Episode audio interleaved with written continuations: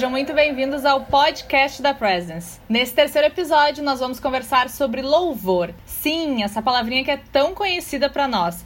Mas afinal, a gente sabe o que é? A gente sabe louvar? Será que existe uma forma certa de louvar? Mas antes da gente tocar em todos esses assuntos, vamos apresentar o nosso querido elenco de hoje. Eu sou a Bettina Broch e estão aqui comigo o Guilherme Rain. E aí, galera? A Alice Kurrenbecker. Oi! O pastor Adilson. Olá, tudo bem? E nesse episódio nós também temos queridos convidados que vão agregar bastante a nossa conversa aqui sobre louvor, que é o Derek Agnoff e a Estela Heffeld. E aí, pessoal, tudo bem? Eu sou o Derek, sou músico, estudante de música da Universidade Federal aqui do Rio Grande do Sul e atuo também na igreja desde pequeno. Sou filho de pastor, então fui colocado no, no serviço musical desde cedo. Oi, gente, tudo bom? Eu sou a Estela, eu sou esposa do Derek e eu sou cantora na banda da Presence. Muito bem, sejam bem-vindos, Derek e Estela, para essa nossa conversa sobre louvor. E para nós, então, introduzirmos esse tema, é, quando nós começamos a conversar sobre louvor, eu fiz uma pesquisa rápida é, no Google sobre o que é louvor ou louvar. E uma das coisas que chamou atenção nessa minha pesquisa é que essa palavra ela não está diretamente ligada à música ou musicalidade, que é sobre o que nós também queremos falar hoje aqui, que é tudo que envolve também a presence. Por outro lado, é muito interessante que nas igrejas em geral, também incluindo a igreja luterana, quando nós falamos em louvor, logo vem à nossa mente aquela banda que está tocando. Normalmente, quando as bandas das, das igrejas são chamados de grupos de louvor. E olha só que interessante, queria compartilhar com vocês aqui algumas palavras que me chamaram muito a atenção sobre o conceito, que trazem o conceito de louvor e louvar. Por exemplo, exaltar, falar bem, elogiar. E uma das que mais me chamou a atenção foi expressar esperança. Achei muito interessante essa questão de expressar esperança, porque é justamente o que nós falamos lá no, sobre testemunho no primeiro podcast, e que nós falamos que testemunhar é falar da esperança que nós temos. Também não podia deixar uh, faltar nessa minha pesquisa sobre louvor é o Salmo 150, que é muito conhecido, e o versículo 6 expressa toda a criação de Deus. Ela diz que todo ser que respira louve o Senhor. Legal? Toda a criação louva a Deus por, pela sua criação, pela sua obra. O que, que vocês acham sobre isso? Acho que sim. Uh, mas eu acho que também, uh, dentro do, do que a gente já vai construindo do termo, né? Que comentou ali também do como a gente busca no Google mais significados também, já ir introduzindo essa nossa conversa hoje. Se a gente também não tem como louvor sinônimo de música, assim como a gente pode que ele comentou ali que todo ser louva o Senhor, né? E louva de diversas formas. A gente também nos questiona se louvor e adoração são termos que expressam a mesma coisa ou se eles se tem diferença entre eles e se sim qual a diferença. Porque eu acho que daí a gente também vai, vai entrando nesses conceitos, né? Que são importantes da gente entender um todo. Vocês acham que louvor e adoração uh, são sinônimos? Pois é, sobre esse, sobre esse assunto, eu e a Estela fizemos uma pequena pesquisa essa, essa semana e nós vimos a diferença de louvor e adoração. Que louvor é, fala sobre tudo aquilo que Deus fez, né?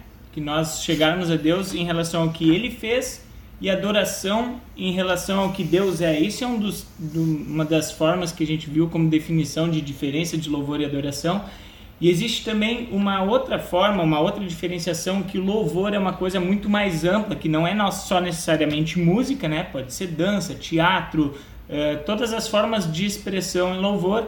E adoração seria uma parte dentro do louvor mais eh, sobre a questão cultica também, né? Não só necessariamente isso, mas uma partezinha dentro do louvor que é uma coisa muito mais ampla. É, a gente em toda a Bíblia a gente vê muito sobre essa questão do louvar, né? Sobre como os seres humanos se relacionam com Deus através do louvor. Desde o Antigo Testamento, desde lá no comecinho até o final da Bíblia, já no livro de Apocalipse, nós vemos é, como o ser humano louva a Deus de diversas formas, né? e como Deus espera o louvor dos seres humanos, né? como a fé é expressa através do louvor.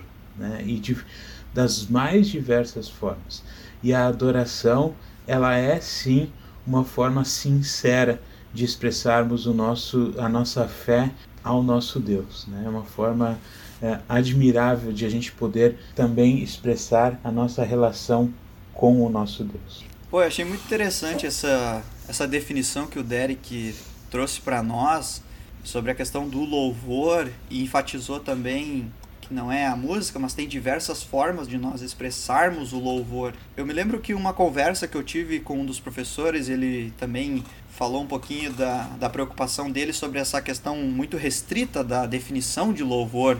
E é muito interessante que às vezes as pessoas é, comentam que não tem o, a, o dom da música, por exemplo, para louvar. Mas nós temos outras formas, né? Nós vemos que a questão da, das danças litúrgicas tem crescido muito dentro da, da nossa igreja, grupos que se reúnem para dançar e expressar essa forma de louvor. E eu penso também que louvor, como nós trouxemos ali a questão de exaltar ou falar bem, quando nós confessamos a nossa fé, também falamos bem e falamos daquilo que Deus faz por nós, daquilo, daquilo que Deus é.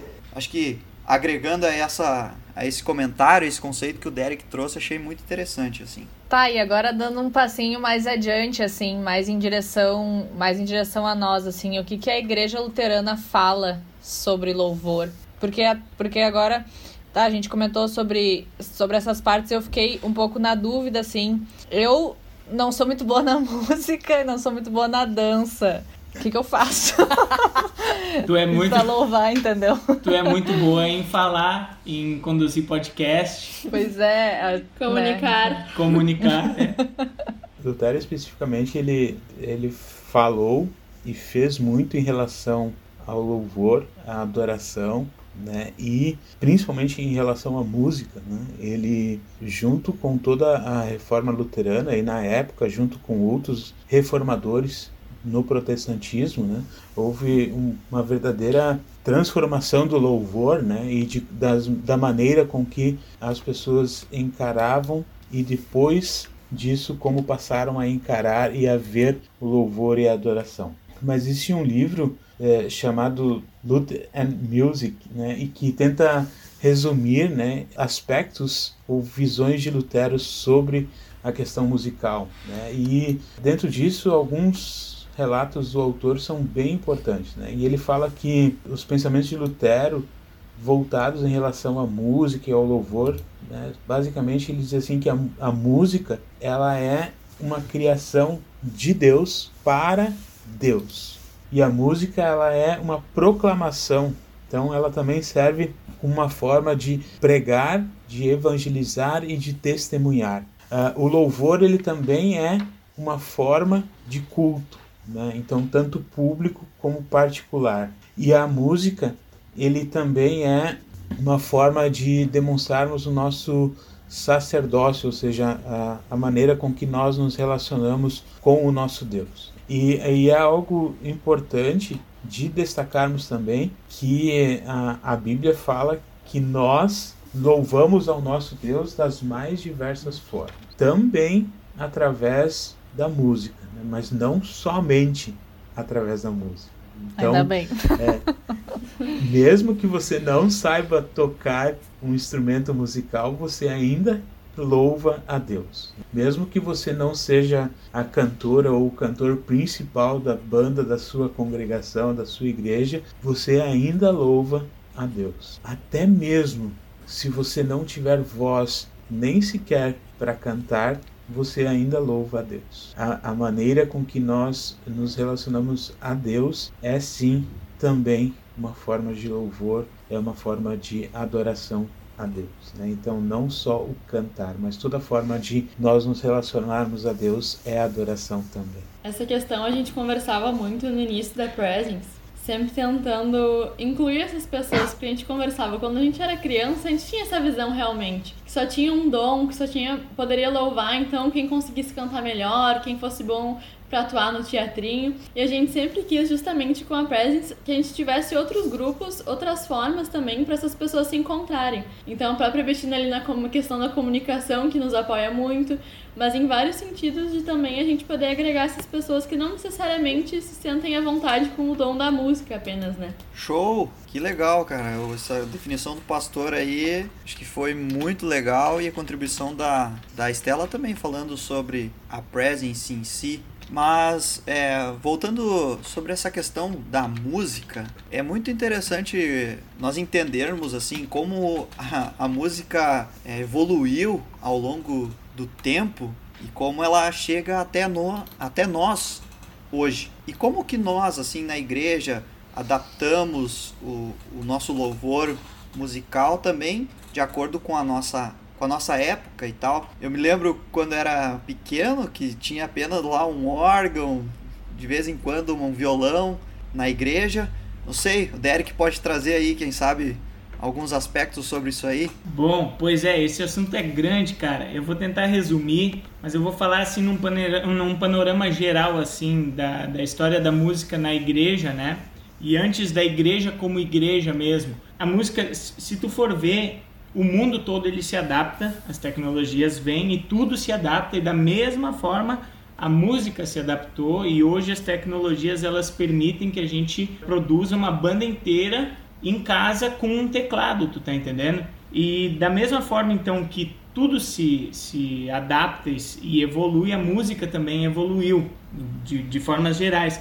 Uh, os registros de primeiros, primeiras músicas aqui na história, não história da, não história da igreja, mas na história de 50 mil anos atrás já existem os, os uh, tambores encontrados e uma série de, de coisas que a, no, que a história conta. Mas agora trazendo para o meio da nossa igreja, ali por volta de 4 mil antes de Cristo, ali na e, e, o Antigo Testamento é cheio de relatos, né? Os próprios salmos são, são louvores. Uh, e se vocês forem ver, nos salmos tem muitas partes que está escrito ali, do regente ao coro, coro, né? O que, que são isso? São cantos, são músicas que serviam de forma litúrgica naquela época. E naquela época, então, era-se usado as harpas, percussão, né? Os chifres como flautas e trombetas, né? E o próprio canto. E os sacerdotes, naquela época, eles treinavam, então, os coros para fazer todas essas partes de ritual e todas essas partes litúrgicas dentro dos grandes templos. Aí, agora eu vou pular lá para o século V, né, quando a Igreja Católica estava dominando toda a Europa com a parte das cruzadas e toda a Idade Média ali, a Igreja Católica que mandou em tudo, né? Ela que mandava, ela que ditava todas as regras culturais, sociais, políticas e ela interferia em toda a composição, toda a produção musical daquele momento, daquela época, né?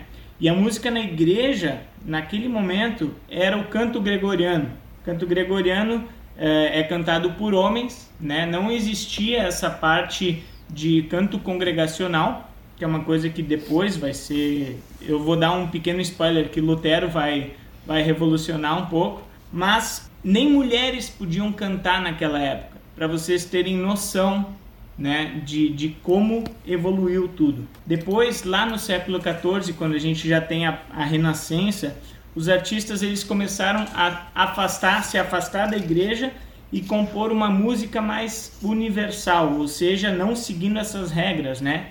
Ou seja, com outros instrumentos, com outros tipos, estilos de composição, e a igreja continuou naquela chatice lá do canto gregoriano, dá para dizer, né? Claro que existiam outras outras composições, outras formas, mas a igreja continuou sendo chata. E aí o que que acontece?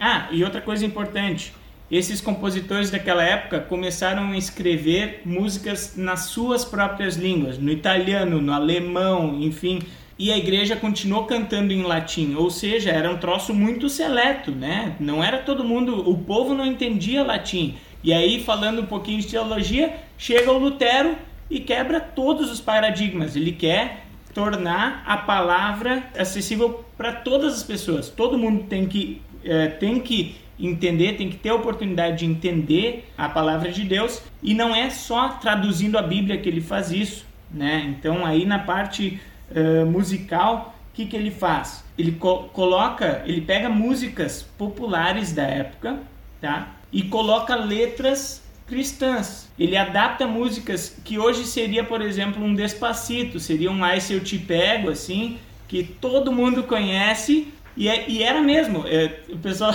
a Estela tá rindo aqui do meu lado, ai se eu te pego. Mas era música de taverna, música que falava de sexualidade, coisa.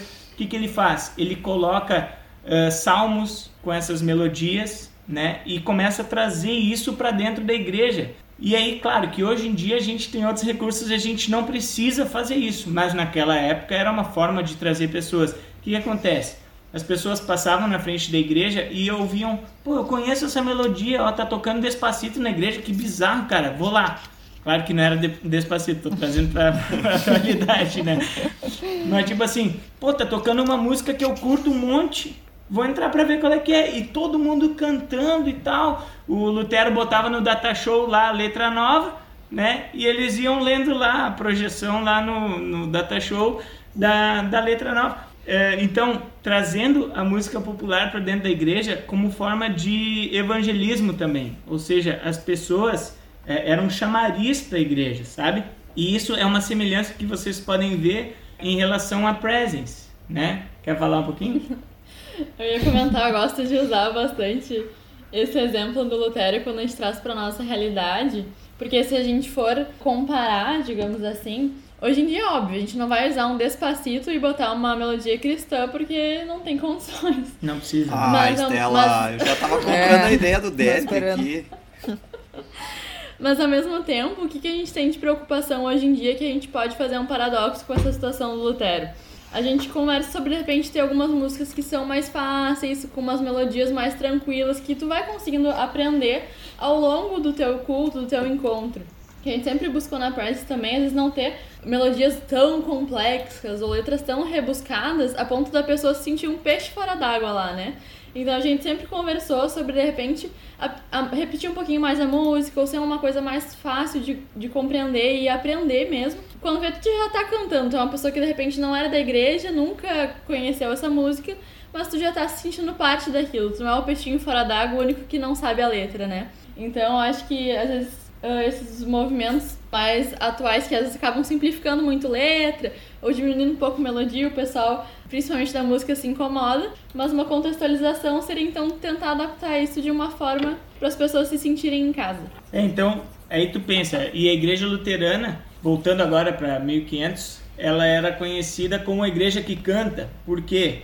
Justamente por causa desse canto congregacional, né, onde todo mundo podia cantar e aí, cento e poucos anos depois, vai chegar Bach, que era super luterano, compôs várias cantatas com a participação da congregação nessas cantatas. Se você, se você já teve a oportunidade de ouvir alguma cantata de Bach, tem várias partes de solo, né?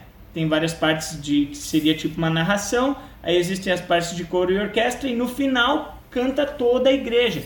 Então, esse estímulo do canto congregacional foi muito forte na igreja luterana e por isso que a igreja luterana era conhecida como a igreja que canta, porque realmente ecoava nas ruas as igrejas, tu passava na frente, tu ouvia a galera cantando. E depois disso, então, Bar, depois de, de compor essas coisas e, e trazer a música, tornar, não só Bar, Lutero começou isso, tornar a música acessível ao povo, e aí sim com as letras nas línguas, né, não em latim, só canto litúrgico. Aí a gente pula agora para o século XX, com o surgimento de outros tipos de música, né? Agora, segunda metade principalmente, a gente tem o rock, tem jazz, tem blues, e agora mais atualmente, dos anos 80 para cá, tem crescido muito a música eletrônica, por exemplo. Por que, que a gente não pode louvar com música eletrônica?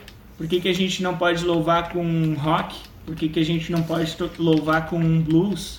A história mostra para nós que a música na igreja evoluiu, se adaptou e eu acho que a gente tem que adaptar ela também. Né? A gente tem que se adequar ao que, ao que se faz, até para a gente não ficar os careta. Olha lá a igreja, os caras século 21 tocando só órgão e coisa. Claro que aí existe todo um outro assunto que vai ser falado mais adiante ali, né? Mas de respeitar, respeitar as pessoas que gostam dos seus estilos e, enfim, adaptar de, de outras formas, mas deixa mais adiante. Eu acho que aí também a gente entra, né? O, Derek comentou de agradar as pessoas, a gente também se sentir na. Porque eu acho que assim, o louvor, todos nós como cristãos, e acho que isso é uma coisa que também envolve todo mundo, anima todo mundo, é algo que realmente expressa, né? E entra depois um pouquinho do, da adoração lá em cima que a gente falou, então é adorar a Deus, porque tu tá tendo uma adoração a Deus que é o que único digno, né, de, de, na nossa adoração, nosso louvor, mas o louvor como uma forma também de expressar mais isso, né? E eu acho que entra também um pouquinho eu como fui sempre na igreja e desde pequena sabia assim que ah, o órgão daí tem as pessoas mais velhas dentro da igreja que não gostam muito daquele estilo.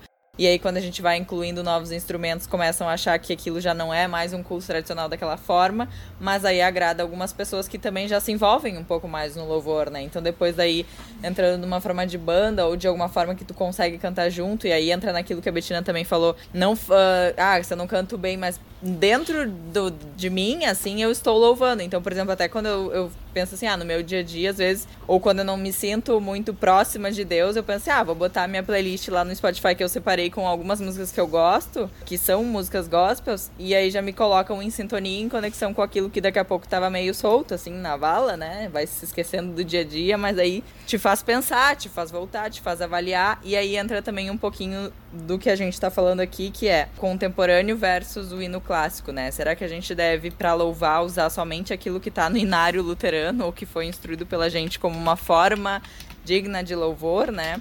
Ou se a gente pode realmente implementar músicas de fora. Eu acho que a ideia que o, que o Derek comentou também, que desde o início, se Lutero foi essa pessoa que trouxe de fora para trazer para a igreja, eu acho que hoje em dia a gente deve seguir isso e só sempre lembrar do que, que é o mais importante ali também, olhando a letra, né? Entendendo o que, que a gente está, como a gente está louvando, o que, que a gente está trazendo ali também para os outros que estão ao nosso redor e nós mesmos refletindo sobre aquilo que a gente está louvando. E aí, às vezes a gente até pode deixar passar alguma coisa, ou às vezes até na nossa escolha de músicas, o que, que nós iremos ouvir, se tem alguma parte da letra que não vai muito de acordo com a nossa fé, né, ou aquilo fica um pouco estranho, foge um pouquinho da, do que a gente acredita, a gente também pode pensar que isso também de alguma forma pode ser interpretado de outras formas por outras pessoas. E aí eu acho que também a gente entra nessa discussão, né?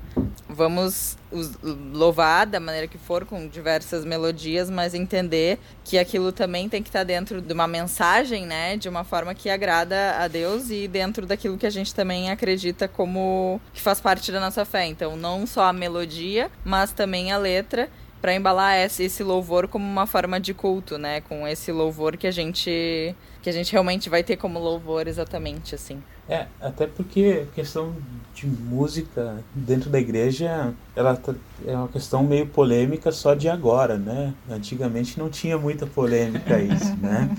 É, é o é, funk. Na, Foi no... é o funk que gerou esse caos aí. Sempre aquela questão. É, no tempo de no tempo de Lutero, né?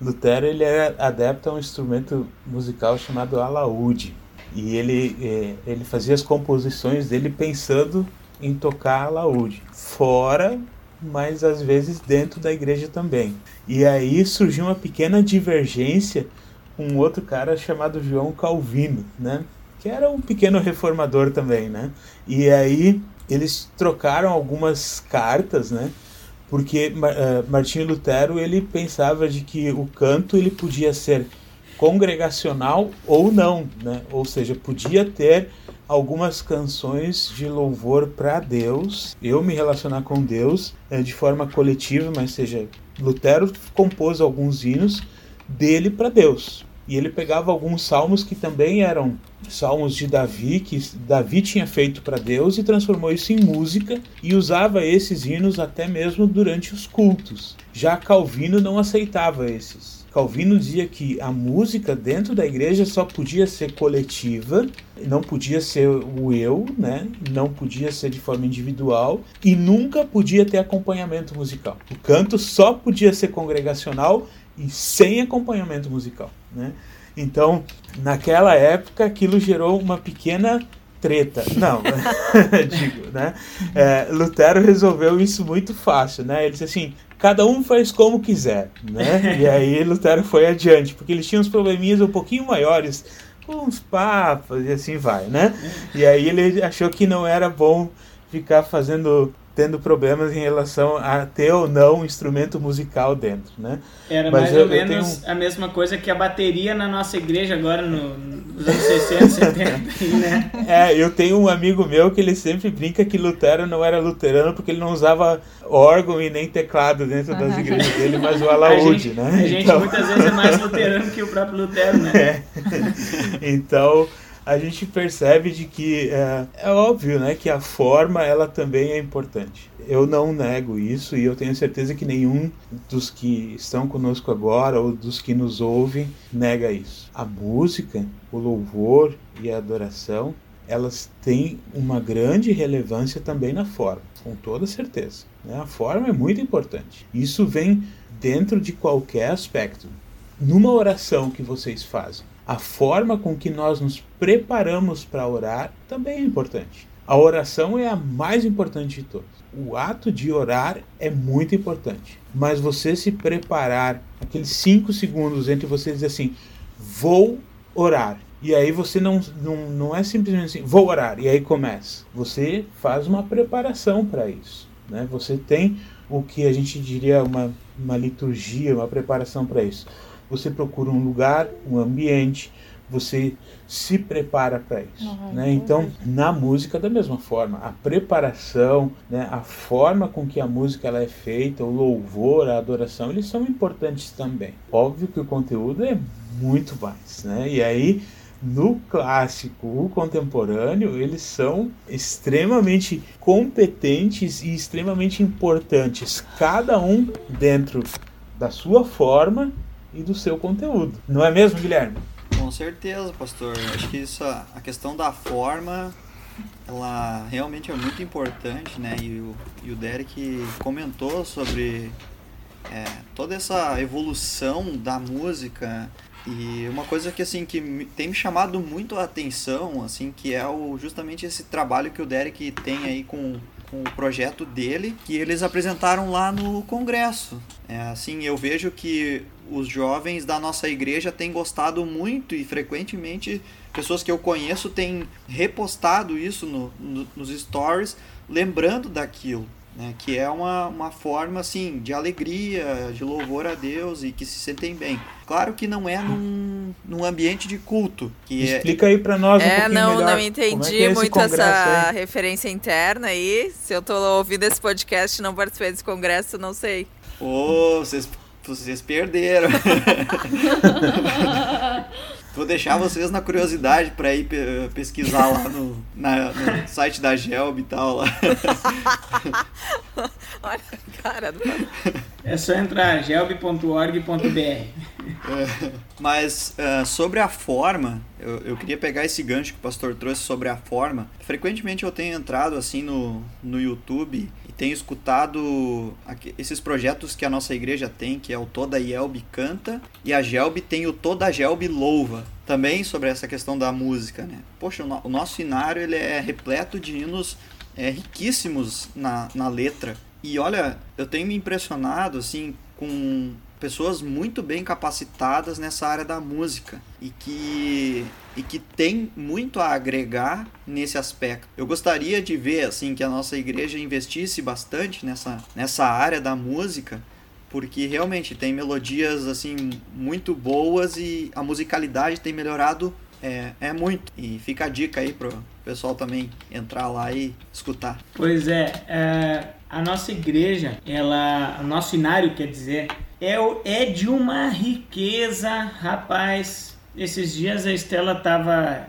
Ela subiu aqui no estúdio e ficou tocando teclado e cantando hinos do Inário e passando assim os hinos. Aí eu cheguei aqui, oi amor, bato, tá cantando do Inário? Porque ela sempre pega cifra, daí ela canta essas músicas gospel mais modernas, né? E ela e uma coisa me, me chamou muita atenção foi a, o que ela falou Tipo, totalmente. Ela tirou a conclusão, assim, só de cantar alguns poucos hinos. Realmente, cada estrofe de cada hino é uma riqueza teológica. Aí, tu, aí vão, vão os, os mais tradicionais vão dizer, viu?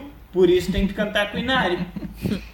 Não vão usar nem celebrar. Celebrar já é heresia total, né? Imagina essas músicas gospel, imagina cantar a Isadora Pompeu no, no culto, meu Deus do céu. Mas assim, ó, aí o que a Estela falou e antes sobre a questão da letra fácil, né? Tudo depende do ambiente, tudo depende do público-alvo, né? A gente hoje uh, a gente fala muito de marketing digital e todo mundo quer ter a sua empresa direcionada. A igreja é da mesma forma, a gente, o nosso marketing entre aspas da igreja tem que ser direcionado. A gente tem que ter aí a questão de a gente canta o inário ou a gente canta música contemporânea, ou a gente mescla. Como funciona? Eu vou dar o exemplo da minha congregação, tá? A minha congregação tem cultos às 10 horas, onde se mistura pessoas mais velhas e pessoas mais novas. E todo primeiro domingo do mês nós temos dois cultos, um às 9 horas da manhã e outro às 11 horas da manhã. Qual é a ideia? Às 9 horas da manhã vai o público mais velho e às 11 horas vai o público mais jovem. Isso teoricamente, não é, não é obrigação. Tem Baladeiros, vários né, que, que adoram mais o tarde. culto das é, tem vários velhinhos que adoram o culto das 11 justamente pelo tipo de música. O que acontece? No culto das 10 horas, como é um público misturado, o que, que a gente faz? Algumas músicas binário, com uma roupagem um pouco diferente, alguma reharmonização com banda, ou então só, é, com banda é mais nos das 11, né? Mas tipo, hinos binário com alguma parte mais contemporânea, onde a gente consegue uh, agradar todas as pessoas e que todas as pessoas se sintam bem naquele momento. E aí o culto das nove, que é o culto mais tradicional, órgão, liturgia, às vezes, né? Algo que as pessoas mais velhas gostam. E aí às onze o culto totalmente contemporâneo, com, claro, muitas vezes tem hino binário, mas é, uma roupagem mais jovem. Aí sim, banda, bateria, violão, né? Onde o nosso público é o pessoal que curte mais essa música mais, mais pop, MPB, sei lá, rockzinha. Uma coisa que a gente sempre conversa e que eu acho muito importante, a gente sempre tem em vista, é que a gente tem que ter realmente momentos para agradar a todo mundo, né? Não é porque a gente é jovem, de repente gosta de uma banda, gosta de uma coisa um pouco mais diferente, que a gente não vai respeitar o senhorzinho que gosta do órgão. Assim como de repente a gente não gostaria de viver num mundo só de órgão, o senhorzinho de repente não gosta de bateria no seu culto e não é o momento para ele, isso atrapalha ele. Então isso que a gente sempre conversou de criar mais um momento e não impor nada, né? Então, de, na congregação, é, da pessoa poder ter várias opções de escolha. Se ela gosta de um culto mais tradicional, uma coisa mais mesclada, alguma coisa de repente mais focada para o jovem, mas a gente ter todos esses momentos que proporcionam então para os gostos diferentes, né? Legal, acho. É, que... até uma coisa assim que eu fico pensando como como eu gosto muito assim também de uma música um pouco mais pesada, talvez com mais instrumentos e tal. E eu acho que é importante agora a gente, né, voltando um pouquinho para a questão da letra e a gente como como jovens, enfim, todo mundo que tá escutando, quando a gente canta, prestar atenção no que a gente tá cantando, né? Porque às vezes a melodia é tão legal que ela sobressai talvez o significado.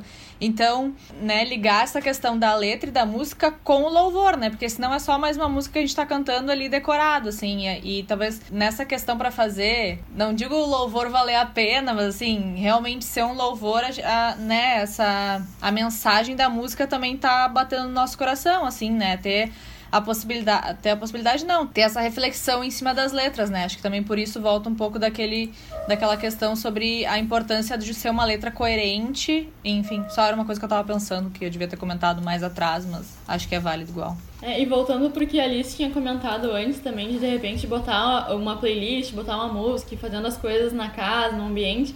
Eu e Derek, a gente tem esse costume de botar uma playlist com músicas que a gente nem conhece, que são uh, do mundo gospel, então, pra gente ouvir. E várias vezes a gente já se pegou em algumas letrinhas, algumas frases, algumas coisas que a gente tem dúvida. E eu tenho sempre uma música que a gente conversou até com o nosso pastor. E eu acho que isso é muito legal a gente poder ter essa liberdade com o nosso pastor, né? A gente tem o um WhatsApp, daí a gente pegou um pedaço da música e a gente disse, nossa, isso é meio estranho, né? E daí a gente mandou e mensagem. A parte do do fogo, que desce é, fogo uh, nos, Não, nos é, era uma parte de. Uh, nós adoramos aquele que faz fogo aos seus anjos, enfim, uma coisa assim, fogo aos seus ministros e vento aos seus anjos, era uma coisa assim. Eu lembro que a gente mandou uma mensagem pro pastor e disse, pastor, o que está acontecendo? É isso mesmo? E ele, não, isso é referente a uma passagem bíblica tal. Então é legal também a gente ter essa liberdade de conversa e sempre buscar os nossos pastores que então são a nossa referência nesse sentido, né, teológico. Eu ia dizer também que, dentro até do que o Derek estava falando, né, a história também da gente pensar do louvor para o público, o Derek e a Estela comentaram, das, dos tipos de culto, também para dependendo de quem estiver presente. Mas acho que também se a gente está falando aqui um pouco também de como preparar o louvor e como escolher para os, os momentos também é bem importante a gente pensar nos temas uh, que vão levar com certeza as letras e a gente pode fazer essas substituições eu fiquei pensando também aqui se a gente pode fazer uma oração em formato de louvor. Muitas vezes a gente faz uma parte de confissão de pecados em formato de louvor. A gente pode fazer várias partes uh, que são dentro da, né, da, da liturgia, se a gente está pensando mais em forma de ordem de culto. Mas o louvor ele pode estar tá sendo utilizado de outras formas também e dentro daquilo que a gente está querendo fazer, né? Então não só na, na escolha do tema, já que vai pautar o que tipo de música que a gente vai escolher, até porque muitas vezes eu lembro, ah,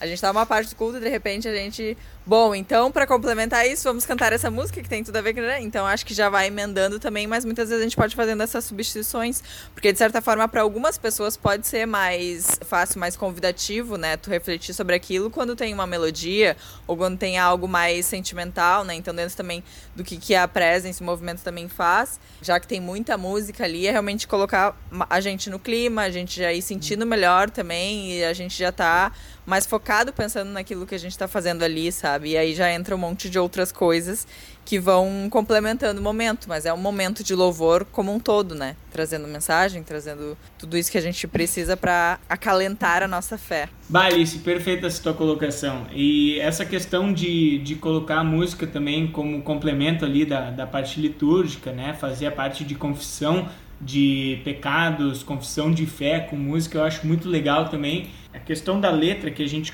a Estela deu uma pincelada também, é importante frisar. A nossa igreja, a igreja luterana, se preocupa muito com a letra, com a teologia, com o, o falar, né? O, a, a, coisa certa, a teologia certa. E a música, ela na igreja, ela pode ser vista então como duas formas: a questão de ensino e adoração que a gente vem falado, eh, tem falado até aqui. E essa questão de ensino, então, a música com a letra ensina as outras pessoas é, não só quem é de dentro da igreja, quem é de fora de, da igreja, mas quem é de dentro da igreja. Né? A música, nesse sentido, serve como ensino. Por isso a importância da letra também. E aquilo que a Estela falou contrapõe um pouco com isso, mas também uh, agregando ao que Alice falou da, da questão da, da música como forma complementar e total do momento de louvor, a escolha de hinos com letras fáceis e melodias mais repetitivas, isso que a Estela falou,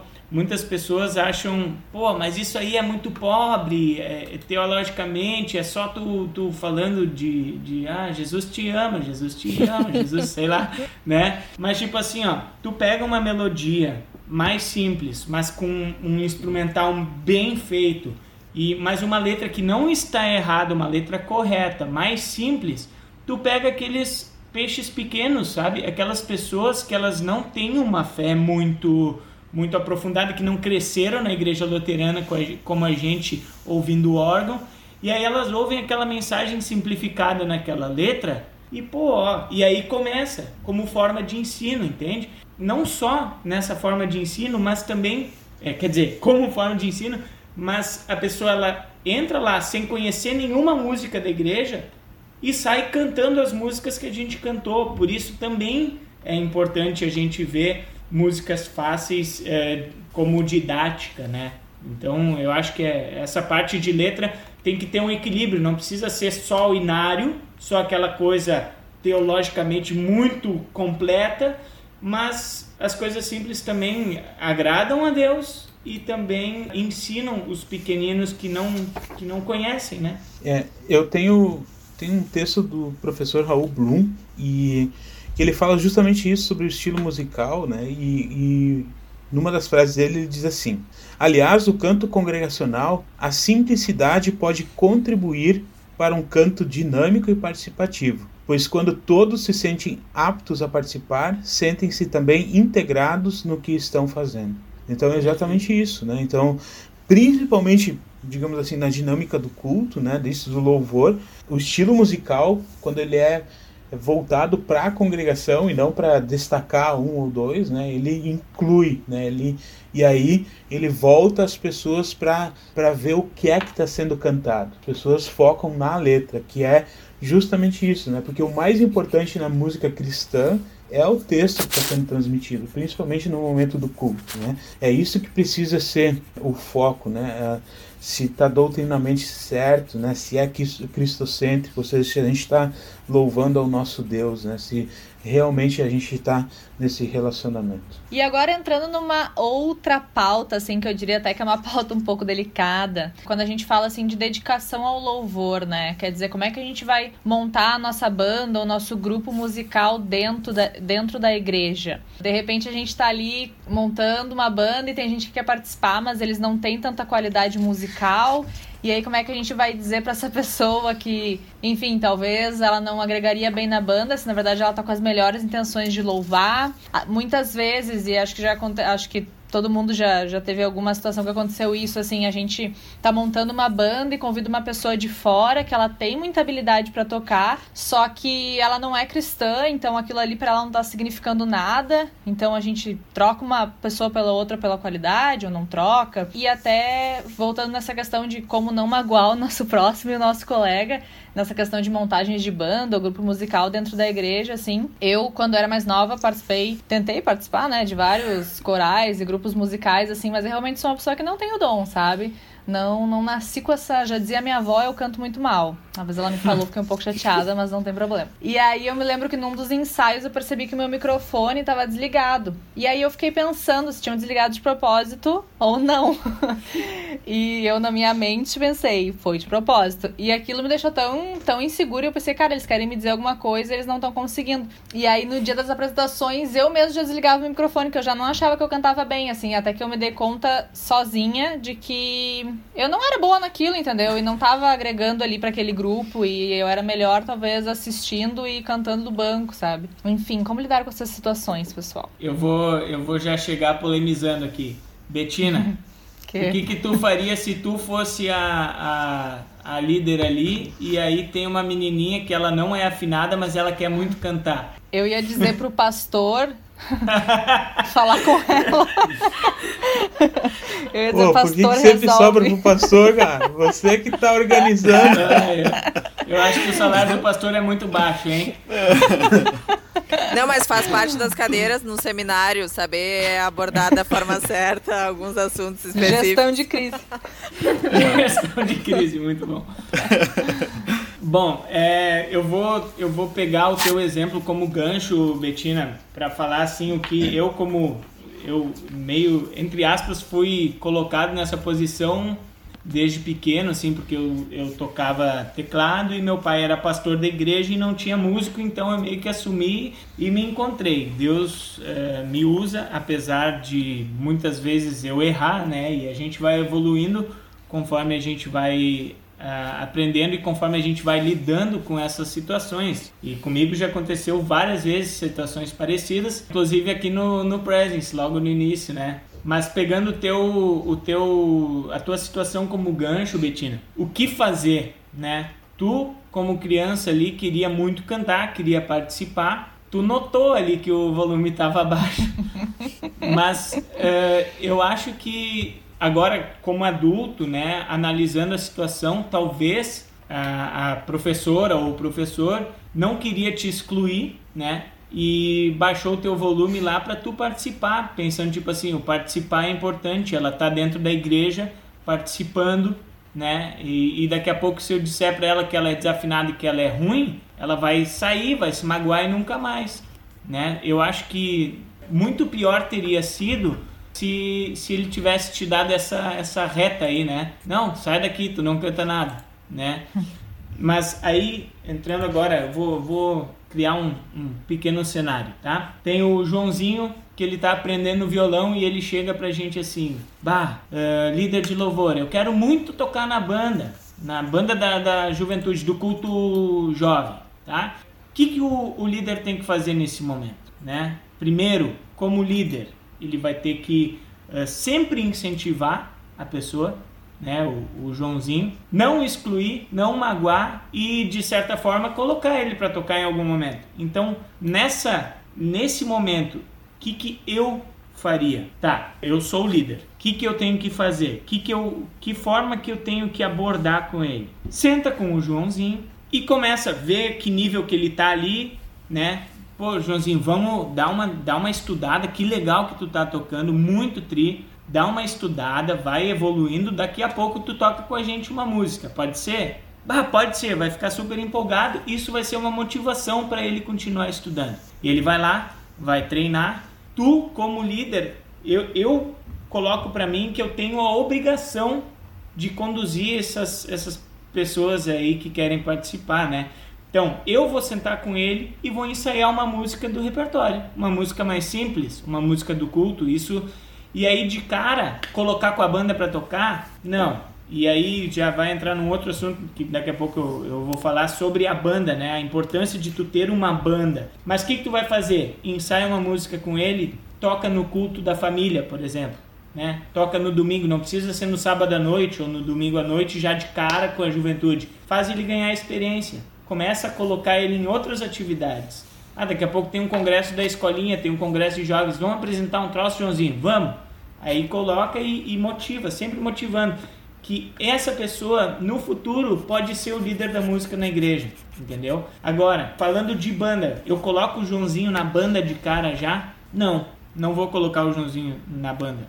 Mas eu não vou dizer para ele, não, Joãozinho, tu não vai tocar na banda eu como líder ali naquele momento, eu vou prezar por qualidade.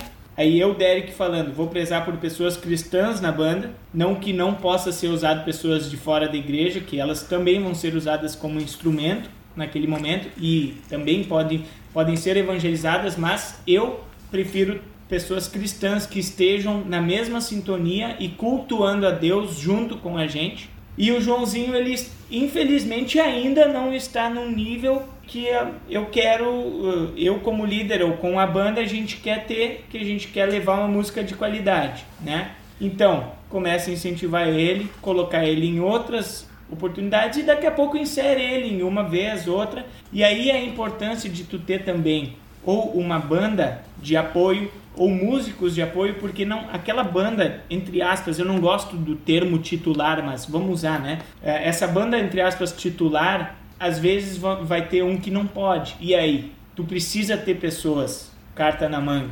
Então é importante tu, junto com essa banda principal, tu montar outros grupos de acordo com pessoas que vão chegando e começar a inserir, porque em algum momento essas outras bandas ou esses outros grupos vão estar num nível excelente. Vai da tua liderança isso. E, e aí daqui a pouco tu pode fazer um culto à banda A, um culto à banda B, entendeu? Uma coisa que a gente sempre conversa também, né? Às vezes vai chegar uma pessoa que às vezes a gente mesmo escala, né? Uma pessoa que toca muito bem, a pessoa assim é maravilhosa musicalmente. Mas de repente não é o momento dela, ela não tá tão afim de participar, ela tá ali meio obrigada, ela não vai estar tá tão empenhada contra os outros, né? Então às vezes um Joãozão, que é, maravilhoso musicalmente, ele não vai se interessar e não vai estar tá tão participativo quanto um Joãozinho, né? Então acho Por que, que vai tu olhou pro Derek? é porque eu, eu, não. Mas assim, ó, isso, isso que a Estela falou é super legal.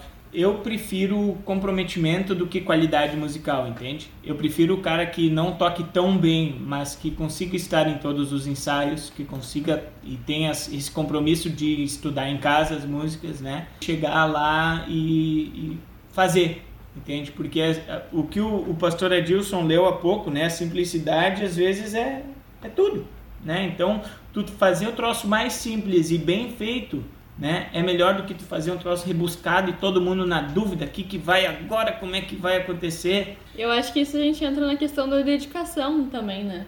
Dedicação do estudar em casa, do querer ser melhor. É, é, eu acho que Deus é Deus, Deus é supremo, superior, é onipotente, onisciente, onitudo, né? Ele, ele merece o nosso louvor, ele merece a nossa dedicação total. Então, o mínimo que a gente pode fazer é se dedicar, pô. Deus deu esse dom, Deus deu essa habilidade. Às vezes não é o dom, mas sim o esforço. Tu tá se dedicando, tu tem que se dedicar, né? E quem tem dom tende a ser preguiçoso. Pô, eu sou bom nisso, eu não vou treinar, vou chegar lá. Não, tem que se dedicar, tem que se dedicar mais ainda do que os outros, entende?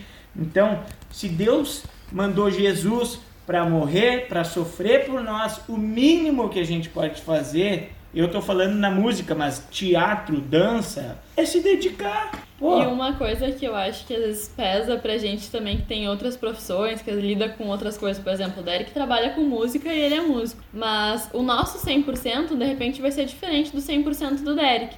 O Derek vai ter um tempo muito maior para estudar e para estar tá focado nisso do que eu, de repente, tenho outra profissão. Então, também, da gente dar o máximo dentro do seu possível, né? De repente, o meu máximo vai ser a minha uma hora por dia, enquanto o máximo do Eric vai ser o máximo dele, mas isso não interfere, né? É de cada um realmente ter o seu tempo com Deus, seu tempo de estudo também na questão musical, né? E Deus abençoa quem se dedica, né? Não é porque tu tem só 15 minutos por dia, tu vai tu vai se desmotivar ou não fazer alguma coisa. Então, se tu tem 15 minutos, usa os 15 minutos e Deus vai te abençoar com esses 15 minutos. E tu vai ser instrumento dele com esses 15 minutos de estudo diário, né? E ele, como a gente tinha comentado antes também, uh, como evoluir como banda, Derek? que tu acha que de repente pode deixar de dica pro pessoal evoluir musicalmente mesmo? Que às vezes parece que a gente tá estagnado num ponto. A gente chegou ali no limite de todo mundo. E melhor que tá não fica, mas também não tá 100%. Bom, uh, eu acho que aí existem várias formas, né? De a gente evoluir como grupo. Primeiro, ensaios regulares, né? Compromisso aí, a dedicação que a gente acabou de falar e tu ter como compromisso prioritário na tua agenda o ensaio do grupo, tá? No momento que tu não tem, fica aquela coisa, bah, eu não vou poder ir hoje. E aí remarca. E aí quando vê vai acontecer o culto e teve um ensaio e meio, porque o cara disse que aí não foi ou não sei o que. Então, primeiro, compromisso, agenda, pelo menos um ensaio semanal ou quinzenal, depende muito da realidade de cada pessoa, de cada cidade, mas o máximo possível de ensaio regular. E aí também das congregações, o incentivo à educação musical. Aí os, os presidentes, os líderes, até os pastores nas congregações menores onde não existe toda essa estrutura, né? De começar um incentivo, de, de encabeçar um incentivo, talvez uma oferta especial, alguma coisa, para pagar professor de música, por exemplo, para ir dar aula para essas pessoas, né? Ou então, porque assim, é uma profissão e ah, e tem um outro ponto também, né? É, se vê muito que música é só tu ir lá e tocar. Eu acho que o fato de ser oferta faz com que as pessoas é, muitas vezes é voluntariado, faz com que as pessoas muitas vezes não se dediquem o suficiente ou, ou deixem nas coxas. Ah, eu tô de graça, não tô ganhando nada, né? Prefiro me dedicar aqui ao que eu ganho dinheiro. Então, para aquela, tu tem um cara que toca bem violão, dá um valorzinho para ele ensinar os outros, né? Faz um grupo de violões aí. O pastor Davi Schmidt é perito nisso aí. Faz, olha quantas bandas ele montou e bandas muito boas. É, eu posso falar por experiência própria, assim, que minha vivência musical começou totalmente na igreja, assim.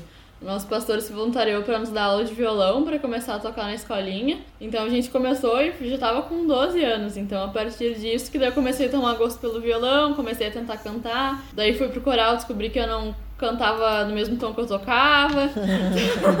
Foi um pouco difícil. Aí, Aprendi aí teve até um trauma, né? É, que não foram muito delicados, mas a gente supera.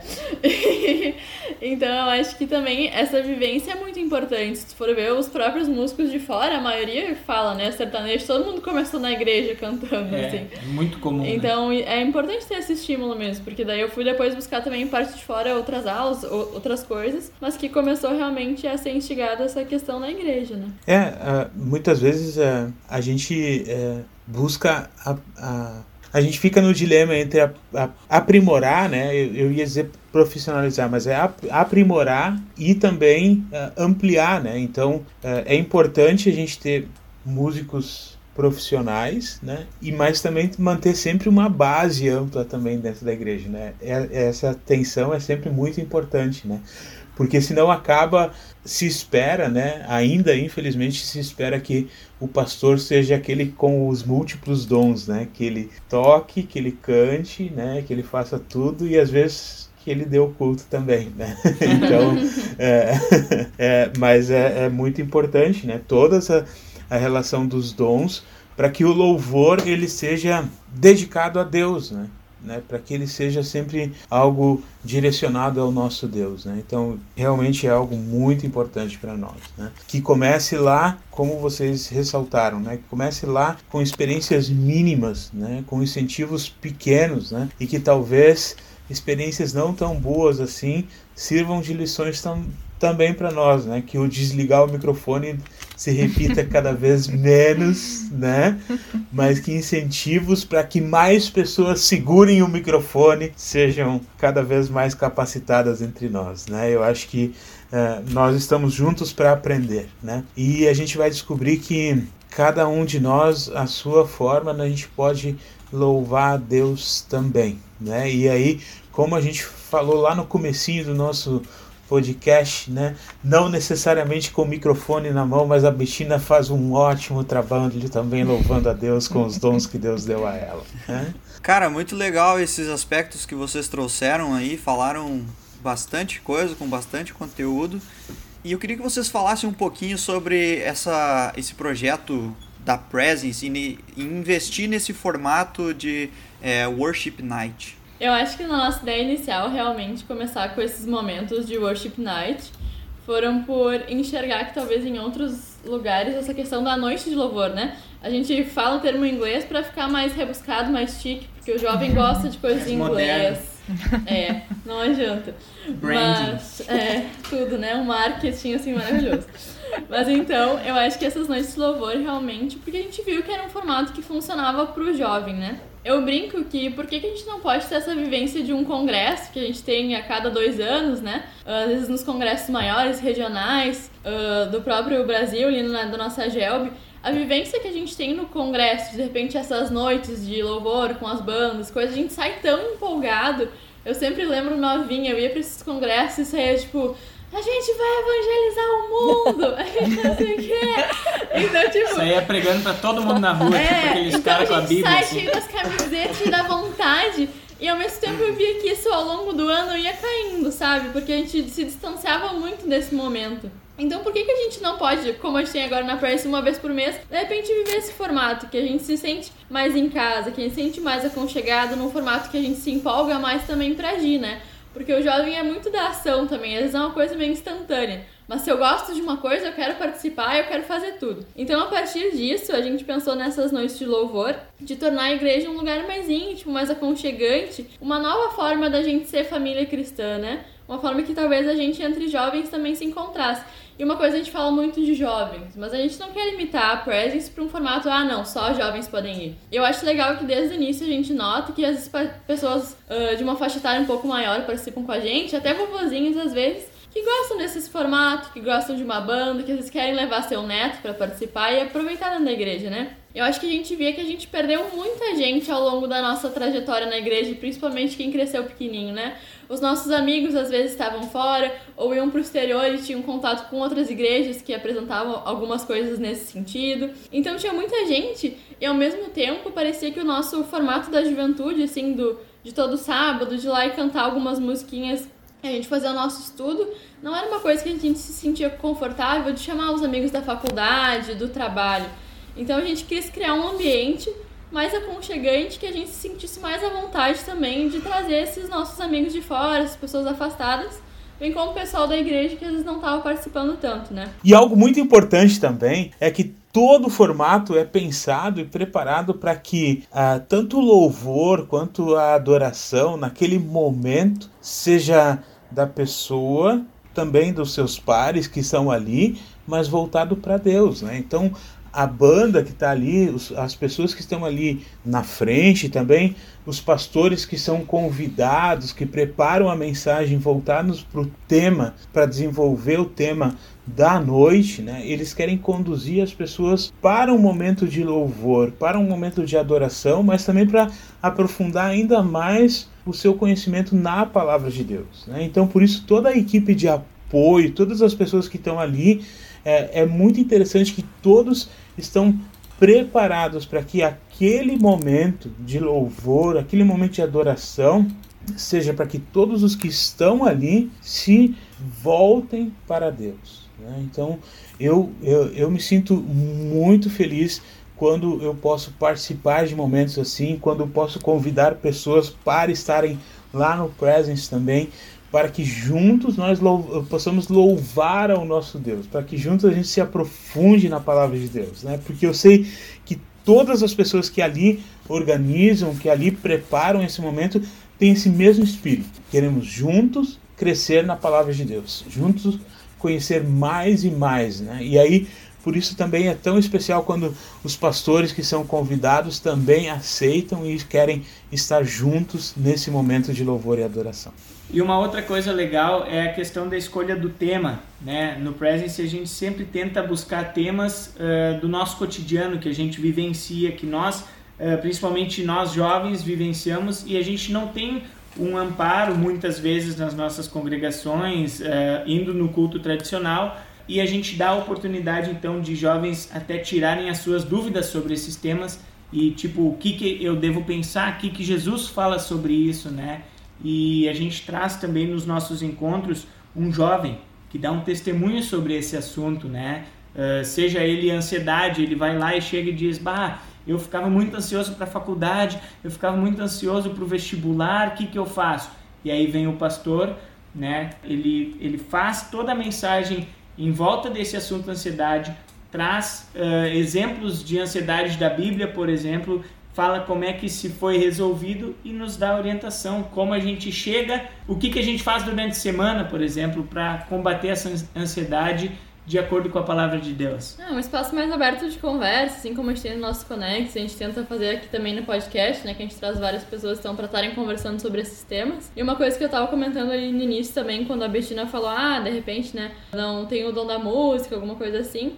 E desde o início eu acho que a gente teve essa preocupação e teve essas outras fontes então de trabalho, os outros grupos que a gente tem que eu vou citar. Inclusive, se você quiser se voluntariar em algum deles, pode chamar a gente no Instagram. Mas então, a gente tem grupo do staff, grupo técnico que cuida realmente sempre dessas áreas mais de montagem, de questão de equipamentos, enfim, marketing, foto e vídeo, pessoal da recepção, ação social, gourmet. Então, pessoas que eles têm dons em outras áreas, né? Que podem também nos acrescentar e louvar a Deus com os seus dons. Eu acho que para exemplificar, é só rapidinho, cada, cada a staff seria a pessoa que está ali para ajudar em todas as, as coisas que precisa de organização. Por exemplo, ah, tem um banco lá fora do lugar, vai lá e arruma. Alguém derrubou alguma coisa aqui, ah, limpa. O pessoal da, da parte técnica seria mais direcionado, assim, a som e luz, montagem técnica, né? O pessoal do marketing, então é o pessoal do marketing que cuida da nossa página, do, do, do Instagram, do Facebook, enfim. Uh, a pessoal do foto e vídeo é foto e vídeo. o pessoal da recepção é o pessoal caloroso que fica lá na entrada para receber as pessoas novas. E ação social, então, mais direcionada a essa parte de, de evangelismo, né? De levar a palavra de Deus é, para fora da igreja. A gente fez a ação ali no no abrigo, né? Isso, gente... no Natal a gente levou kits de, de higiene para moradores de rua, foram distribuídos 86 kits, e a parte gourmet, que é sempre aquela parte que depois do encontro a gente tem ali um pancho, tem um ou um churrasco, um hambúrguer, food truck, depende do momento e sempre se adaptando. Então o objetivo maior do Presence é se tornar uma congregação, é isso? Não. Não? Não, pastor. A ideia não é ser uma congregação. A gente surgiu como um grupo de jovens que gostaria de, de se reunir para fazer um momento de louvor, né? Ele não está vinculado a nenhuma congregação, né? A gente usa como uh, base, eu brinco como base, a congregação São Paulo pelo seu espaço, né? Porque é um espaço amplo, é um espaço legal onde a gente consegue receber bastante gente, onde a gente já tem uma, uma estrutura pré-montada e mas a presence pode ser na sua congregação também, não precisa ser só lá na São Paulo, né? A gente tem jovens de várias juventudes, de várias congregações, tanto de Porto Alegre quanto de fora, assim. A gente abrange bastante gente. E é justamente isso, né? Integrar todo mundo e a partir disso tentar construir um lugar mais íntimo, assim, mais aconchegante, que a gente se sinta realmente parte de um projeto. Pô, legal essa iniciativa do Presence de envolver a, as pessoas com seus dons, aquilo que elas é, fazem, gostam de fazer. Se tiver interesse, então pode entrar em contato aí para ajudar e participar. Show, então eu acho que também para finalizar, né, pensando um pouquinho aqui de tudo que a gente falou, acho que a gente pode lembrar que o nosso louvor ele é única e exclusivamente destinado a Deus, e é isso que a gente tem que sempre ter em mente quando a gente está falando de louvor, e ele pode ser feito de diversas formas e em todos os momentos, qualquer ocasião. É sempre uma forma de lembrar e expressar tudo que Deus fez por nós, né, agradecer muito. Então a gente até falou de louvor em formato de oração, em formato de outras várias coisas e também quase como se fosse uma resposta natural, assim, de quem ama Deus, né? Então, quando a gente louva, a gente lembra que quem tá no controle é Deus e que não faltam motivos pra gente louvar cada vez mais e, uh, nesse amplo, também adorar quem merece todo o nosso louvor. Então, acho que dessa forma a gente vai finalizando o tema por aqui. Então, é isso. Agradeço a vocês o convite aí é, para fazer parte desse podcast. Fiquei muito lisonjeado. Assino embaixo do que a Alice e o Guilherme falaram. Louvar, a gente louva em todos os, os, lugares, não precisa ser só na igreja, né? Na nossa casa, no nosso quarto, a gente louva a Deus. É, e o que a Betina falou, é, nosso louvor é único e exclusivamente para Ele, a Betina não a Alice. O nosso louvor é único e exclusivo para Deus. Congregações incentivem os seus jovens, tanto na música, como no teatro, como em, em todas as as formas de louvor que aparecerem nas suas congregações. Incentivem os, os seus jovens aí. É isso, um beijão. Muito obrigado de novo pelo convite. Que Deus abençoe vocês nesse projeto lindo do podcast. Eu acho importante para finalizar ressaltar: congregações não tenham medo dos seus jovens.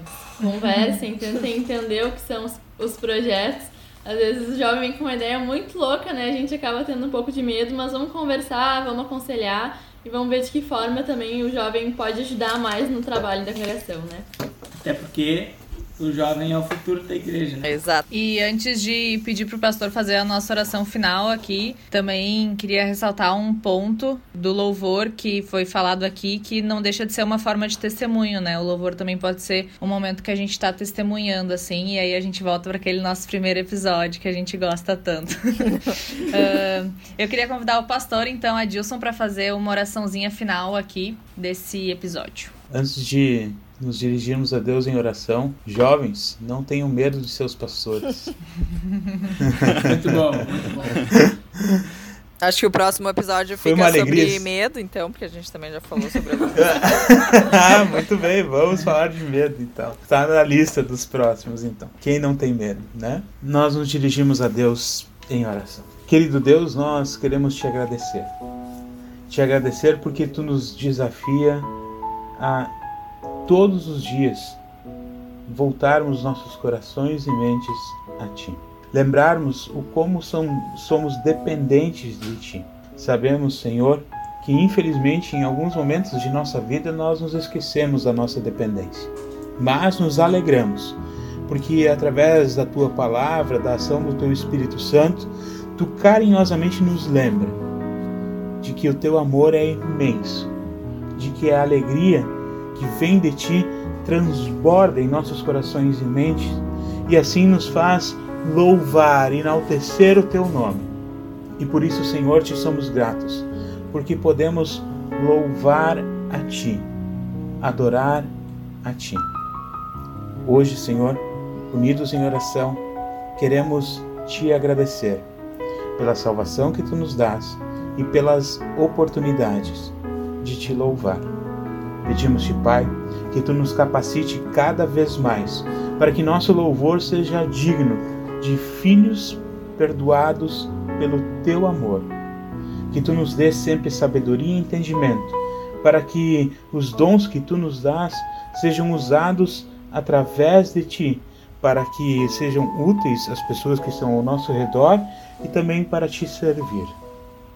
E de forma especial, abençoa aqueles que estão nos ouvindo, que eles também sejam abençoados, suas famílias, aqueles que estão ao seu redor. Que os seus planos sejam conforme o teu querer, debaixo de tua graça. Por tudo, Senhor, nós te agradecemos. Em nome de Cristo Jesus. Amém. Muito obrigado por nos acompanhar até aqui. Foi uma alegria ter vocês aqui conosco e estamos juntos. E não esqueçam de nos achar lá nas redes sociais, quem ainda não nos segue é arroba underline presence movement. E se você tem uma sugestão de temas, entre em contato, mande pra gente. E quem sabe, o seu tema entra aqui no nosso podcast.